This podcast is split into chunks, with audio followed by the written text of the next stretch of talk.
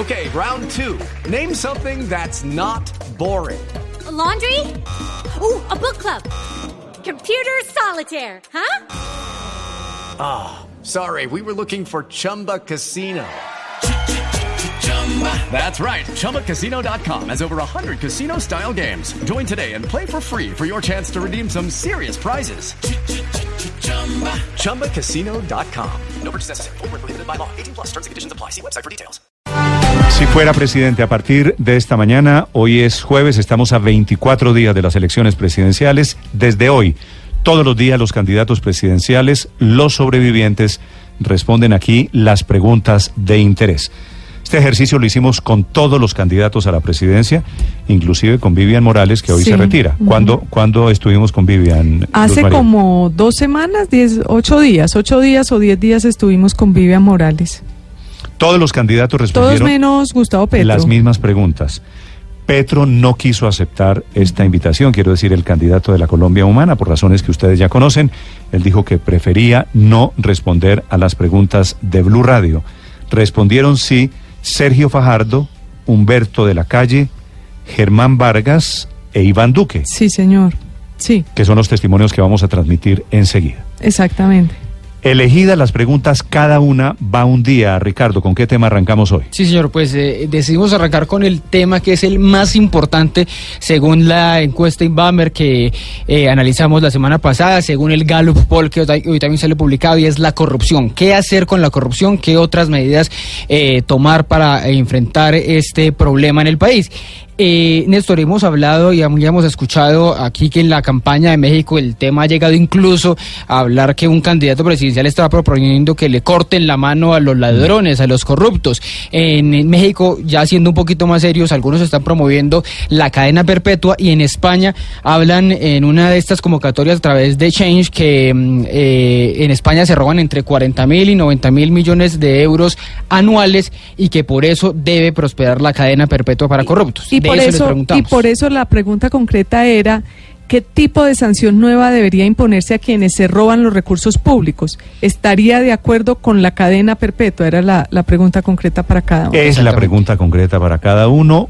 Todos los candidatos responden. El primero en responder, El primero, Iván Duque, el candidato del Centro Democrático, plantea de momento otras opciones y se desvía en la respuesta, Néstor, por el tema de la cadena perpetua, pero para violadores de menores. Lo primero que se necesita es empoderar a la ciudadanía para que pueda denunciar, facilitar los mecanismos de denuncia, para que el corrupto sepa que la sociedad entera lo está mirando. Segundo, yo creo que es urgente que se proceda con la extinción de dominio express para quitarle hasta el último peso del patrimonio al corrupto. Tercero, hay que endurecer las penas y que las penas hasta el último día en cárceles con barrotes sin reducción de penas ni casa por cárcel. Y creo además que hay que desmontar los carteles de únicos proponentes, hay que desmontar los abusos de la contratación directa y empresa que corrompa a un funcionario, ni la empresa, ni sus dueños, ni sus gestores puede jamás volver a contratar con el Estado colombiano. La cadena perpetua para ellos, ¿no? Yo estoy promoviendo la cadena perpetua para asesinos y violadores de, de niños. Lo hice acompañando a, a la hija de Gilma Jiménez, a Giovanna Jiménez, con, otras, con otros candidatos.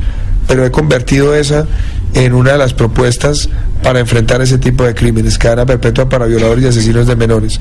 Y obviamente hay que endurecer las penas para los corruptos, pero no he pensado en la eso cadena quiere perpetua. decir que no a la cadena perpetua, que es la pregunta original, no a la cadena perpetua para corruptos, dice Iván Duque. El siguiente es. Humberto de la Calle, el candidato del Partido Liberal, eh, Néstor, termina diciendo que aunque hay que tomar muchas medidas, esta podría ser una de las opciones. que Le da casi que un sí a esta propuesta de Curioso siendo el más liberal, ¿no? El más liberal. Del Partido Liberal, la respuesta de Humberto de la Calle. Lo primero es eliminar las ventajas que hoy existen. Se han aumentado las penas máximas, pero no las mínimas, y eso ha dejado espacio para la casa por cárcel y otras soluciones distintas a la prisión. Lo primero que hay que lograr es que paguen sus penas de manera completa y en régimen carcelario ordinario. Pero a partir de allí es tan grave el problema de la corrupción y se ha convertido en una real amenaza al sistema democrático que me parece que la pena eh, de prisión perpetua puede ser adecuada frente a un fenómeno de la dimensión que está adquiriendo. Ah, dice que puede ser adecuada la, la cadena perpetua para corruptos. El siguiente, Ricardo. Es Sergio Fajardo, el candidato que más eh, abierto tiene ese discurso de la lucha anticorrupción, el que lo repite en todas sus respuestas. Eh, le hablan de educación, le hablan de eh, construcción de vías, le hablan de todo y siempre responde que lo que él eh, propone es la lucha anticorrupción, pero dice que eso no está en el ordenamiento constitucional de Colombia. Yo no creo en la cadena perpetua y no está en nuestro orden constitucional. Ahora, yo llevo toda la vida luchando contra los corruptos y la primera forma de luchar contra los corruptos es que no lleguen al poder, porque aquí nos hemos metido un cuento que el problema de la lucha contra la corrupción son las leyes y el problema es ético. Ejemplo, el señor fiscal anticorrupción fue capturado por corrupto y era el que mejor se sabía las leyes. Entonces, siempre estamos pensando que una nueva ley resuelve el problema y es una falacia colombiana. Es ético el problema y tiene que ver con las elecciones y cómo se llega al poder para después gobernar y los que pagan para llegar después llegan a robar. Y la manera como nosotros hemos hecho la política sin pagar un peso por un voto eh, nos ha permitido siempre gobernar de una manera diferente y por eso yo puedo decir ni un peso por un voto ni un puesto ni un contrato para un congresista. Ahí está la clave. No es el cuento de ahora sí tengo la ley que funciona. Hay leyes que se necesitan y se pueden mejorar. Por ejemplo, que no salgan como salen orondos a disfrutar la, la- la plata que se robaron porque no la entregan bien dentro de unos acuerdos Sergio que hay Fajardo, que perfeccionar. Efectivamente tiene la bandera, por lo menos ha sido el motor de su campaña, el tema de la lucha contra la corrupción. como pez en el agua en ese en ese tema eh, claro su repite la- su su, discurso o su libreto sí completamente y Germán Vargas Lleras eh, el candidato de la coalición mejor Vargas Lleras dice que eh, recuerda también un discurso que él, eh, al que él apela mucho recordando lo que él ya ha hecho y aquí es un balance de lo que hizo como ministro de Interior y Mm. A la Justicia con ese pregunta tema. de ¿establecería la cadena perpetua para los corruptos? La respuesta de Germán Vargas. La cadena perpetua viola los tratados internacionales. Sería para mí muy cómodo y de manera muy populista señalar que es deseable que se establezca la cadena perpetua. Eso es un imposible hoy en Colombia, viola nuestra constitución. Lo que sí es que tenemos un muy amplio arsenal de instrumentos que afectan y pueden afectar de manera mucho más contundente a los corruptos en Colombia. Hablando de cadena perpetua, yo recuerdo que en la ley 190 establecí la inhabilidad perpetua para todos los contratistas que incurran en delitos contra la administración pública. La Corte Constitucional me tumbó ese, ese artículo precisamente por señalar que en Colombia es inconstitucional establecer penas a perpetuidad.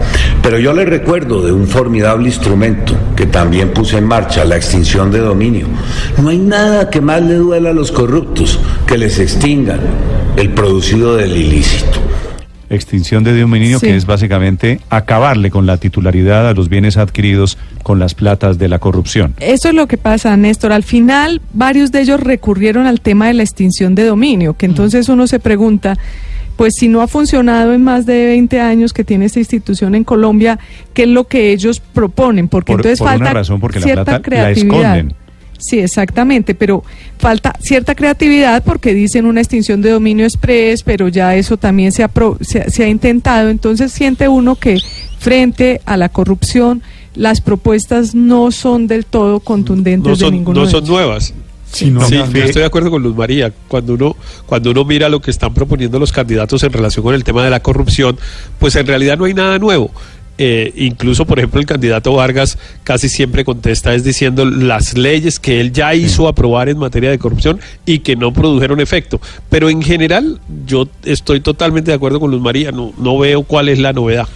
La novedad es que Humberto de la Calle no le parece, Héctor, ¿no le sorprende un poquito que de la Calle diga que él está de acuerdo con la cadena perpetua? Eso sí, podría ser sí, me sorprende, me sorprende un poquito y, y- y, pues yo no comparto, yo, yo digamos sí soy de los que no creo que eh, las penas perpetuas eh, deban implementarse, en eso parece que soy más liberal que el doctor. ¿Cómo? Lacalle. El liberal Humberto de la Calle. No, sin duda. Lo de, lo de la duda calle es como más quien liberal que dice, Humberto de la Calle. estamos Ahora, lo- tan desesperados que es la única Lo- forma. Pero, pero fíjese, por el otro lado, Aurelio, esto lo que significa es, todos coinciden, hay que hacer unas cosas que son elementales. Eh, por ejemplo, no darles beneficios a los corruptos que no puedan salir de la cárcel, Eh, que se cumplan las penas porque ellos terminan recibiendo casa por cárcel, Casa o por termina cárcel. Hay una cantidad de cosas que todos sabemos que están ahí que, podrían ser mensajes.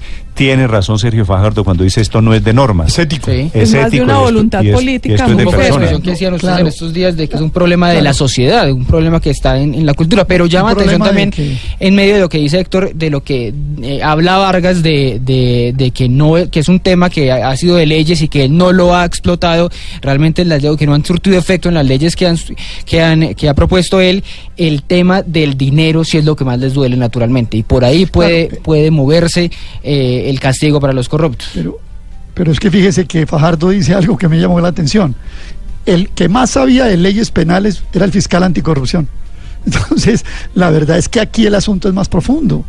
Es que hay un libro, Néstor, de eh, Mulasi Alonso, de la Universidad de Barcelona, que dice, mientras en los países haya lo- eh, un cruce de anillos entre funcionarios públicos, políticos e intereses privados, mientras haya esa intersección de esos tres círculos, aquí no hay nada para hacer. Lo- eh, en ese sentido, Colombia está sobrada en leyes anticorrupción.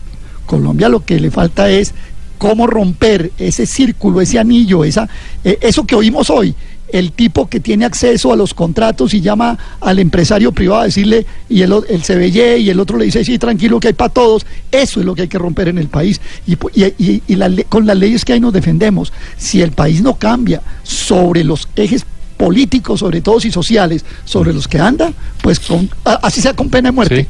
Así sea con pena de muerte, tampoco va a pasar nada. Sí, Estoy sí, seguro. de eso. solemos, solemos creer, eh, tal vez lo dijo Humberto de la Calle, Aurelio, que el problema es endurecer los máximos, ¿no? Que subirlo de 60, Sí, claro. 80 años a 300 años de cárcel, No, eso ya no 4 nos mil asusta años de cárcel. Pero dice él con Néstor, algo de pero- razón, dice, se nos ha olvidado poner mínimos. Estamos pensando en el máximo, pero no tenemos unos mínimos para los corruptos. Allí hay también algo de verdad, Álvaro.